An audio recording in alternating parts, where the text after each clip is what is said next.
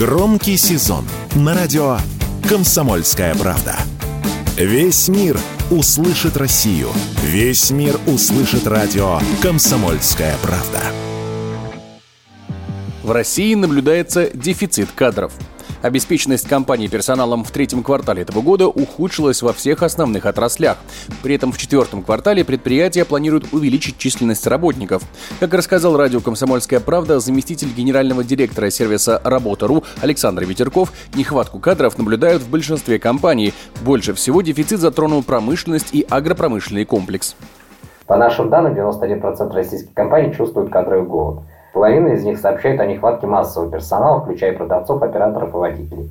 Особенно острая нехватка ощущается в сфере промышленности и агропрома. Длительный срок закрытия вакансий – проблема для 49% участников опроса. Средняя скорость закрытия вакансий у компаний, не испытывающих проблем с поиском сотрудников, составляет 17,2 дня, а у компаний, которые отмечают проблемы с наймом, целых 52 дня. Кроме того, 72% компаний по итогам третьего квартала отмечают, что вакансии стали закрываться дольше.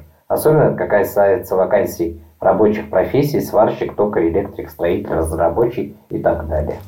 Высокий спрос на рынке труда эксперты объясняют двумя факторами. Во-первых, компаний становится больше и людей попросту не хватает на всех. Во-вторых, серьезную роль в кадровом голоде сыграл отток мигрантов. С изменением курса валют они либо уехали, либо предпочли более выгодные места работы. Такое мнение радио «Комсомольская правда» высказала независимый HR-специалист, клинический психолог Зулия Лойкова. У нас есть очень большая проблема, во-первых, демографического характера, во-вторых, у нас есть квоты на мигрантов, плюс все-таки мигранты, они привязаны больше к долларам. Он тоже повлиял на то, что часть мигрантов уехала из России, часть просто перетекла в другие какие-то отрасли, где больше платят. Поэтому у нас нехватка существует, в том числе в сельхозке, где мы привыкли пользоваться мигрантской рабочей силой. У меня есть такая вот даже информация, что 20 гектаров, да, вот клубнику надо было собрать, было некому, местные не шли, не выстраивались в очереди на сбор урожая, и в итоге просто пропал весь урожай.